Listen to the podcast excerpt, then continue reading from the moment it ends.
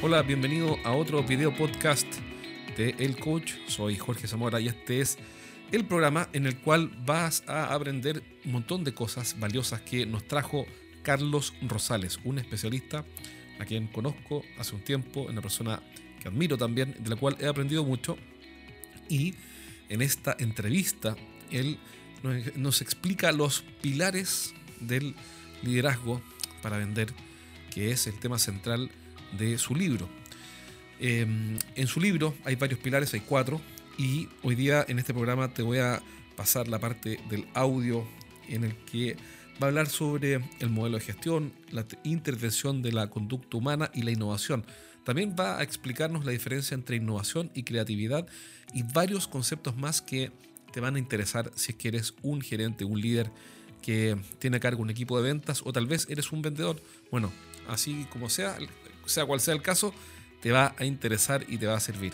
Así que te dejo esta segunda parte de la entrevista, sácale provecho y sobre todo lo que digo siempre, implementa aunque sea una idea práctica que encuentres. ¿A qué te refieres con el modelo de gestión que es uno de los pilares del método? Entonces, lo primero, arrancamos con tu inventario personal. Todo líder, y eso obviamente ahora lo llevo a la venta porque eso es obvio, todo líder necesita un modelo de gestión, porque si te van a medir por resultados, si te van a medir por lo efectivo que llegues a Punta Arenas, y no solamente tiempo, uso de energía, toda una cantidad de cosas de KPIs, entonces tú necesariamente tienes que tener un modelo de gestión. Y yo creo que también, y no, yo estoy seguro, que para la venta es un aporte muy grande, porque normalmente lo que yo estoy viendo en las ventas es un poco ese, ese dicho que hay mucho en mi pueblo que dice que como va viniendo, vamos viendo. ¿Ok? Entonces, Oye, aunque los vendedores sí hay de alguna manera alguna estructura, algún pipeline, algún, algún funnel o, o embudo de conversión, pero tú te das cuenta, incluso cuando trabajas en empresas importantes de categoría, bancos transnacionales, y indagas, ok, ¿cómo gestionas tú las ventas? cómo tú gestionas, oye, y ahí la gente también empieza, como dijimos al principio, como a patinar. Entonces, independientemente que estés en una organización que lo tenga o no, Tú como persona, como individuo, tienes que tener ese modelo para gestionar. Ok, voy a Punta Arenas, tengo una bicicleta, ¿cómo? Y eso es muy de ingeniería. Me acuerdo yo cuando estudiaba ingeniería en sistemas, había una parte que era que te daban una fórmula, una fórmula matemática, te daban unas restricciones y tú tenías que optimizar la fórmula. Esa metáfora me parece bellísima porque la, para mí es la metáfora de la vida. ¿okay? La vida es una fórmula que hay una serie de restricciones y la labor tuya y mía es cómo optimizo esa, esa, esa fórmula. Exactamente pasa en las ventas o, y en el liderazgo. Tengo una fórmula, tengo que derivar, tengo que integrar, tengo, tengo que sacar ecuaciones diferenciales, pero tengo que, de una manera obsesiva, optimizar esa fórmula. ¿Y, nos podría dar un ejemplo como para acercar la idea más a alguien que te está escuchando? En tema de liderazgo hay muchos modelos de gestión. Six Sigma, o sea, todos los ISO. En el tema de las ventas, por ejemplo, nosotros mostramos todo un modelo para que tú puedas gestionar tu territorio de una manera, con un formato muy sencillo, bueno, ¿cómo defines tu territorio? Y ojo, Jorge, a veces son preguntas que dices, pero eso ya lo sé. Está bien, yo sé que lo sé, pero escríbemelo. Tenlo, o sea, haz el ejercicio cognitivo de escribirlo. O sea, define, define tu, tu territorio. Claro, porque ahí hay una pregunta interesante. ¿Cuál es tu market share? Ah, pero espérate, ¿cómo lo voy a medir? Ah, entonces tienes que ver la forma de que si tú decides, bueno, mi segmento es Santiago, Santiago de Chile, perfecto, y tú, y tú vendes capacitación, perfecto, ¿cuál es tu share? Ah, bueno, no lo tienes, bueno, ya sabes que tienes que tener un, un modelo. Luego, este, a ese territorio tú tienes que tener una estrategia de cuentas, ¿ok? De, de, de, de, empresas, ¿ok? Entonces ahí está el tema del funnel, cómo yo puedo entonces ir gestionando cómo, cómo una cuenta, cómo van, cómo las oportunidades, que es el tercer paso, cómo las oportunidades van madurando y dentro de las oportunidades tengo contactos, porque tú y yo sabemos, amigo mío, que en el mundo B2B hay normal, cuando yo, yo presento una propuesta, hay 5.4 personas involucradas. Es decir, yo le estoy vendiendo a Eduardo Rodríguez, que es, digamos, la, la, cabeza visible de esta, de, esta, de esta empresa, pero alrededor de Eduardo hay 4.4 personas que están involucradas, que puede ser el de legal, puede ser de adquisiciones, puede ser el, el, el, el, de mercadeo, al cual yo tengo que buscar. Entonces, eso te da a ti un modelo para gestionar tus ventas de una manera inteligente, pasando desde lo general que, que, es el mercado, yendo hacia las empresas. Dentro de las empresas tienes oportunidades y dentro de las oportunidades tienes contactos. Entonces te mostramos a través de un modelo que hemos llamado Spike cómo tú puedes entonces gestionar eso de una manera inteligente. Excelente. Em, cuéntame sobre el tercer pilar, sobre la intervención de la, eh, de la conducta humana. ¿A qué te refieres? ¿Cuál es la idea central ahí de, la intervención de la conducta humana? Todo líder necesita, por definición, impactar en la conducta. Porque si no, no tengo líderes. O sea, si yo tengo, no me hace falta líderes. Si yo, si yo tuviera un grupo de personas que seríamos, que eso ya, ya, es, ya es no ser humano. Imagínate 10 personas que le den instrucciones y a partir de ahí no, no hay ningún problema. No, eso no funciona, ¿ok? Porque tenemos distintas culturas, distintos valores, distintos intereses, ¿ok? Entonces, ¿qué tiene que hacer un líder? Bueno, si tengo una persona que no está llegando a los números, o tengo una persona que no está llegando a la hora, o que no se conecta a la hora, a la hora establecida, yo como líder tengo que tener una estrategia para impactar esa conducta. Puede ser el, el, el, puede ser el premio, puede ser el castigo, puede ser la amenaza, puede ser el coaching, puede ser el programa. O sea, ahí otra vez se abre un abanico, pero independientemente, o sea, aquí el primer problema que cada uno de nosotros tenemos que afrontar es, ajá, como líder tengo que tener una herramienta para impactar en la conducta de la gente. Ah, ¿cuál? Amancio y yo compartimos dos herramientas que no te gusta, que no eres ontológico, que no te gusta el coaching, que la, la, la, la programación neurolingüística es humo, que no sé qué, está bien.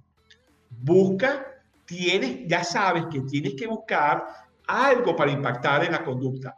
Si lo llevamos a las ventas, nuevamente, porque si yo le estoy vendiendo a Freddy y Freddy tiene la conducta que le compra siempre a Jorge, porque con Jorge está cómodo, bueno, y yo quiero venderle a, a, Freddy algo que se siente cómodo con que se lo está vendiendo Jorge, imagínate, yo tengo que impactar en la conducta de Freddy para que él cambie esa conducta y me vea a mí como una opción. Entonces yo de igual manera necesito como vendedor tener herramientas para impactar en la conducta de Freddy, de Jorge, de Eduardo. Entonces, como te digo, en el libro hablamos de dos herramientas, pero hay infinidad. Claro, pero, lo que tú acercas, el, eh, abordas el problema, lo resuelves de una cierta forma y entregas además las herramientas. Entonces tiene mucho valor. Porque además, todas estas cosas suenan como, comillas, ¿no? Como es obvio, pero ah, ah, ah, nada, yo, una cosa que aprendí es que, o que estoy siempre dando cuenta, que nada es obvio. Porque es un gran punto decir, tú tienes que tener un modelo para intervenir o impactar la conducta humana. Lo necesitas. ¿Y sabes, cuándo deja de ser Lógico. Oye, ahí tú lo has dado. ¿Sabes cuándo empieza uno a darse cuenta? Cuando te pide, cuando te lo pido es escríbelo. Ah, no, no, no. Jorge, ¿cuál es tu modelo de impactar? No, todo. Tranquilo, no me lo digas. By writing. Claro. Escríbelo. Pómelo en tres párrafos, compadre. Claro, ahí, o, en un modelo, dibújalo. ¿Cuál es la secuencia? Ah, bueno, oh. ahí, ahí eres todavía más malo. ahí eres todavía más, no, no, es más, no me lo pongas en tres párrafos, pónmelo en un gráfico. Claro. Ah, oye, ahí te das cuenta que efectivamente, oye, necesito, te das cuenta que, volviendo a nuestra metáfora, oye, quiero ir a Punta Arenas en bicicleta, pero no soy capaz de subir cinco, cinco pisos de escalera. Entonces, ok, pues yo puedo decir, oye, necesito buena, buena eh, condición física. Perfecto, eso lo sabe todo el mundo. Ah, escríbeme. Claro. Ah, no, cómo tengo, cómo me desempeño, cómo lo hago, como una cantidad de cosas. Entonces ahí es donde empieza a dejar de ser obvio para darte cuenta que, que sabes que no sabes. Es un gran punto. El cuarto pilar, la innovación. ¿De qué se trata? innovación también, uno tiende a pensar que está fuera de ventas, como que está esa idea de que innovación anda por un lado y ventas por otro. El punto de partida es si estamos de acuerdo de que un líder necesita innovar. Y creo que con todo esto que estamos viviendo, amigo mío, pues creo que no cabe duda. Eh, pero independientemente. Ya, si había duda, ya no hay duda. Mira que necesitas un empujoncito, pues te han dado con un bate y, te han, y, nos han movido a todo el mundo, ¿ok? Entonces, pareciera que en el liderazgo es indispensable que el líder tenga una forma de innovar. Y entonces, oye, en ventas, y nuevamente, dado este leve empujoncito que nos han dado en los últimos cinco meses, los vendedores necesitamos innovar. Entonces, nuevamente está el tech. Ah, ok, chévere, tengo, tengo que innovar. Porque normalmente creemos que la innovación son super genios, son Steve Jobs. son para otros, no es para mí, no es para mí. imagínate, como que si yo lo que hago es vender comida, como que no sé qué, bueno, pero pero sabemos que hemos visto ejemplos de innovación a gente que hace cosas que son elementales, pero cómo lo han cambiado de una manera. Entonces, de igual forma, la innovación, más que la creatividad, pero también obviamente la parte previa de la innovación es que tú tengas muchas ideas. Yo creo que hay pocas personas que tienen muy pocas ideas y ellas, esas ideas son buenas. Yo lo que creo que ocurre es que la gente, hay gente que tiene muchísimas ideas. Oye, pero un, punto, mira, disculpa que te interrumpa, Carlos. Lo que pasa es que yo creo que efectivamente no es obvio porque lo que estábamos comentando de los pilares como la intervención de la conducta humana está como un pensamiento y no como un conocimiento. Es una idea que interesante, ¿no? Porque uno dice, lo mismo que tú estás diciendo, innovar. Bueno, pero ¿cómo? Necesitas un método. Entonces, pero antes de entrar ahí ya de lleno en innovación, te quería preguntar, si tú puedes aclarar o, dar tu opinión respecto a la diferencia entre innovación y creatividad, porque muchas veces se confunden esas ideas. Claro, yo, yo la forma en que yo lo entendí claramente fue eh, Leonardo da Vinci versus Gutenberg, ¿ok? Leonardo da Vinci fue extremadamente creativo, o sea, unas cosas increíbles, pero ¿sabes qué? Fueron muy pocas las ideas de él que se implementaron quizás pasaron 300, 400 años. O sea, fue muy creativo. Gutenberg tuvo una idea y cambió la historia. O sea, y lo llevó a la práctica. Entonces, creatividad es la acción de generar ideas, de pensar diferente, pensamiento lateral. Bueno, hay muchísimas estrategias de science thinking, pensamiento lateral, los seis sombreros, cantidad de cosas para generar ideas. Ahora, la innovación es un pequeño cambio pero que impacta positivamente, ¿verdad? O sea, tú antes no, por ejemplo, en estos casos de, de la visita médica, oye, los visitadores médicos tienen el reto que hay muchos doctores que saben muchísimo de, de medicina, pero sabes que no conocen nada de cómo activar un Zoom. Entonces, oye, mira, están empezando a innovar haciendo pequeños videos con herramientas elementales donde dice, doctor Zamora, le estoy enviando este, este breve video que le va a mostrar cómo poder conectarse usted con sus pacientes, no para que yo pueda hablar con usted, para que usted pueda hablar con sus pacientes. Eso es innovar, porque eso está generando una mayor relación médico-visitador y está generando una mayor prescripción. ¿Me, explico? Creativo fue, vamos un, vamos a un video pero fui capaz de que con esa idea impactar positivamente en los resultados. Porque si no, okay, oye, qué chévere. Okay, me imagino yo que en la época de Leonardo da Vinci, pero oye, mira la ametralladora, uy, el tanque, el submarino. Pero, ¿cómo se come la, la, la, distancia entre la, creatividad, entre la creatividad y la innovación es el valor. Totalmente. Es el valor que tú añades. O sea, cuando tú tienes un proceso innovativo que innovas, okay, definitivamente tú estás aportando valor y lo bonito, lo interesante es que con pequeños cambios, no, no, no, no, no es necesario que tú, oye, cambies totalmente un concepto y generes, bueno, si, si tienes esa, esa suerte, perfecto, pero no, es tratar de decir, oye, es cierto que la visita médica no se puede hacer si no es presencial, Oye, puedo de alguna manera, lo que hablábamos al principio, oye, puedo cuestionar esa incomodidad mía o, por ejemplo, eh, vendedores de seguros, me ha pasado muchísimo que no, que ellos están convencidos de que un seguro se vende visitando al cliente, abrazando a la mujer, besando al bebé. Oye, vamos a cuestionar eso y vamos a, vamos a tomar un numerito que es un hecho que nada más en el 2019 en Estados Unidos se hicieron 19 mil millones de llamadas de telemercadeo. O sea, el teléfono como tal claro. sigue siendo un instrumento de venta. O sea, no te estoy pidiendo, le decía yo a, a, estos profesionales de las ventas, no te estoy pidiendo que pases a vender ahora por mímica o en un idioma distinto. No, utiliza algo Cambia de canal. Hace 150 años y todavía el año pasado ha sido un éxito increíble. Qué gran punto. Interesante lo que tú comentas de la innovación. Y si la clave es el valor, necesariamente hay un problema que resolver. Siempre. en el fondo, el, el origen está en el problema. Sin problemas o sin restricciones, entiendo, no sé, yo no conozco el tema, pero no habría innovación. Claro, porque el tema es incluso, obviamente, cuando hay un problema, cuando hay una situación, eso mueve todo el proceso, mueve toda la maquinaria. Lo interesante es que hay empresas que tienen gente para crear problemas. o sea, tenemos aliados para, para, poder agregar valor. Entonces, claro, pues tú crees que, oye, no tengo ningún problema, todo está funcionando muy bien, es lo que se conoce en las escuelas de negocio como la trampa del éxito. ¿Ok? Fue lo que hizo que Paran desapareciera, que eso es lo que hizo que, oye, Blockbuster desapareciera, oye, que tú estás en el, estás en el tope, eres líder, no tienes problemas, oye, qué bueno, va a venir alguien que lo va a generar. Pero ah. al igual que en marketing, hay una máxima que dice que si alguien te va a canibalizar, mejor hazlo tú. Igual, genera problemas, genera situaciones distintas, cuestionate. Por eso el famoso, el famoso sistema de los seis sombreros de, de, de bono es tan útil porque te pone a, te obliga a que tú tengas gente en el equipo con el sombrero negro para decir, oye, mira, ¿sabes qué, Jorge? Ese micrófono no, ese micrófono puede ser mejor, eso no funciona así. Eh, oye, no, mira, Jorge, el formato no sé qué, y tú dices, oye, pero por el amor de Dios. Pero bueno, es ese que de alguna manera... Claro, necesitas eso. Claro, es como, un, eh, como del vendedor desafiante, en el fondo es un, un, equipo desafiante, ¿no? Que te desafía un nuevo estado, porque básicamente desafiar un nuevo estado, un nuevo mindset también, ¿no?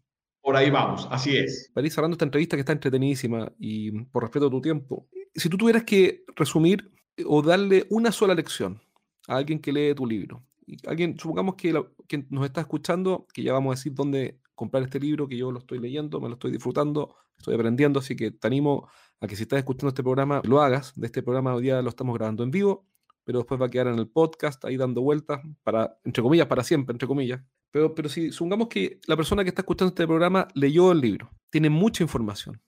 Y eso está muy bien, porque es información que además no está en el aire, sino que está conectada con herramientas. Por ende, no hay un problema, sino que hay una virtud, hay una ventaja. Lo que pasa muchas veces cuando uno lee este tipo de cosas es que, yo digo, ahora tengo ganas de meter las manos porque uno se entusiasma con estas eh, buenas ideas y con herramientas prácticas sobre todo. Y ahora, ¿por dónde parto? Porque tengo, ya sé que tengo que trabajar el inventario personal, tengo que trabajar la innovación. Eh, hay ideas que me entusiasman porque son llegar e implementarlas con las herramientas que me das tú en el libro. Pero, pero es propio del, del, del conocimiento y de la madurez de las personas el ir depurando la complejidad y convirtiéndola en cosas pequeñas, cosas simples.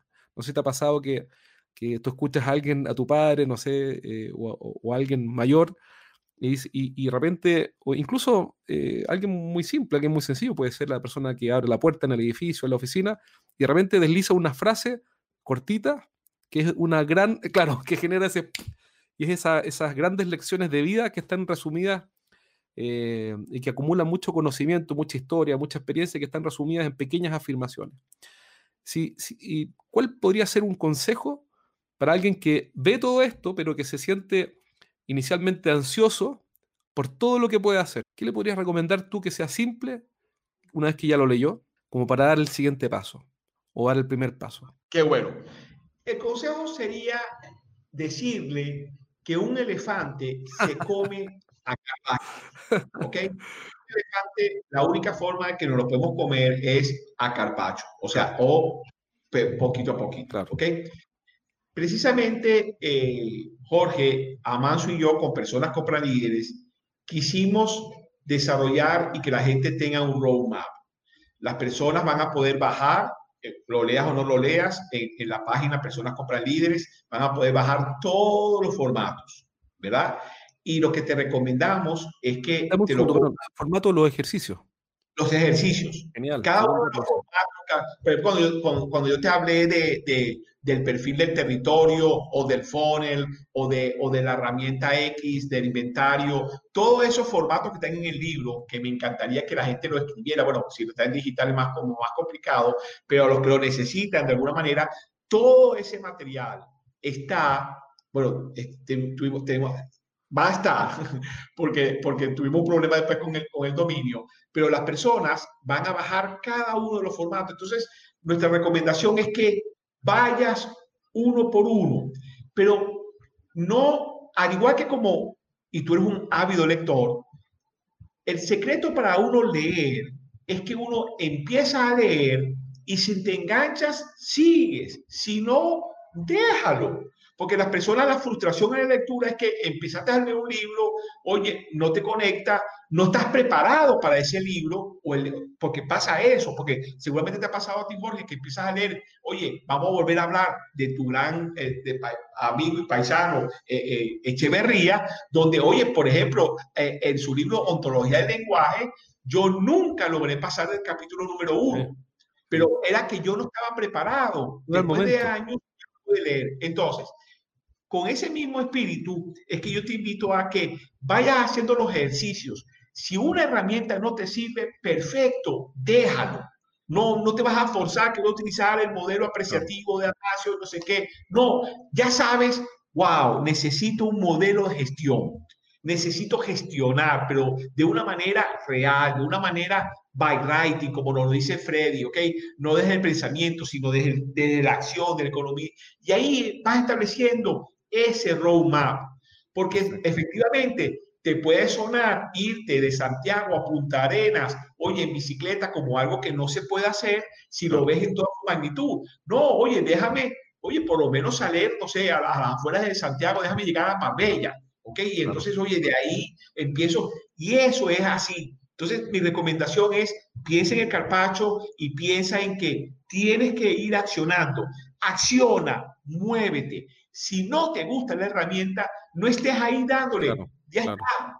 Busca, llama, te llama a Jorge, visita, oye su podcast, que vas a encontrar infinidad de herramientas, pero el secreto es llevarlo al right, a la escritura, al terreno. Yo insisto en que esa parte, porque claro, decimos, no, eso yo lo sé, lo tengo en la cabeza, que te pase como me dijo a mi Amancio, ok, Carlos, defíneme en palabras concretas ¿Cuál es tu estilo de liderazgo? Perfecto, excelente. Carlos, supongamos que para los que nos están escuchando ahora en vivo, después en el, podcast, supongamos que yo soy un gerente, este, este programa lo escuchan vendedores y también lo escuchan gerentes y dueños de empresas. Y dice, ¿sabes qué? A mí me gustaría comprar el libro y me gustaría conocer más a Carlos. ¿Cómo hago las dos cosas?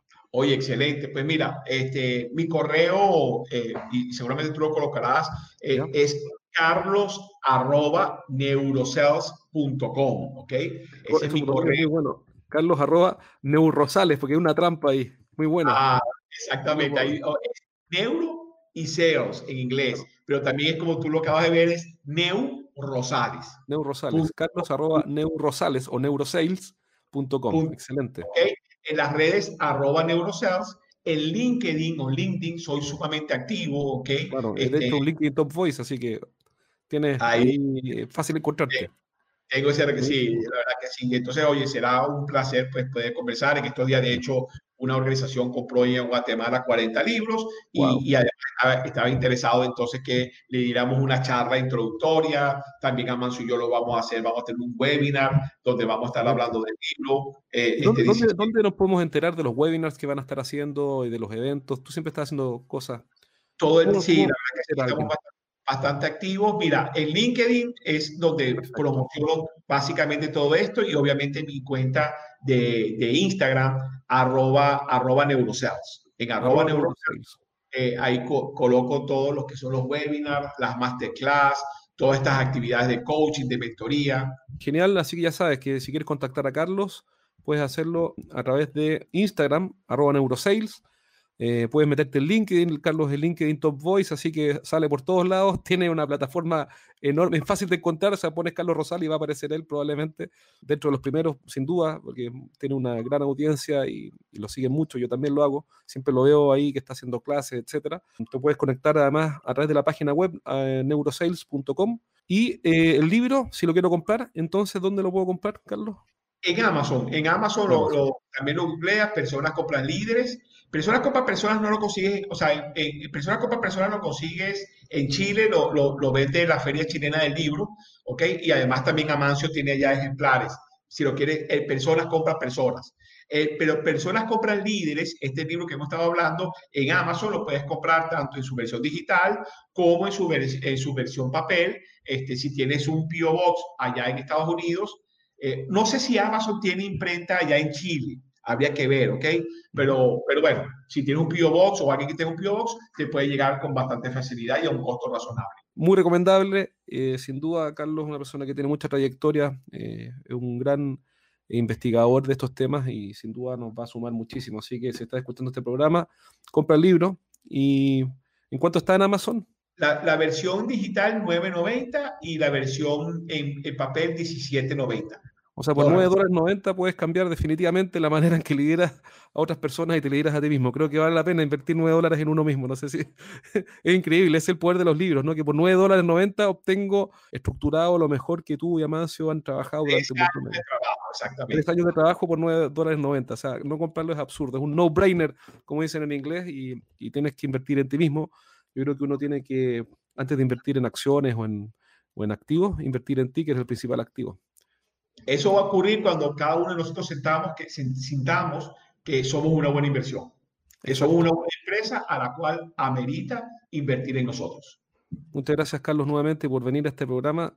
Realmente un placer siempre conversar contigo. Tomé un montón de notas, aprendí un montón.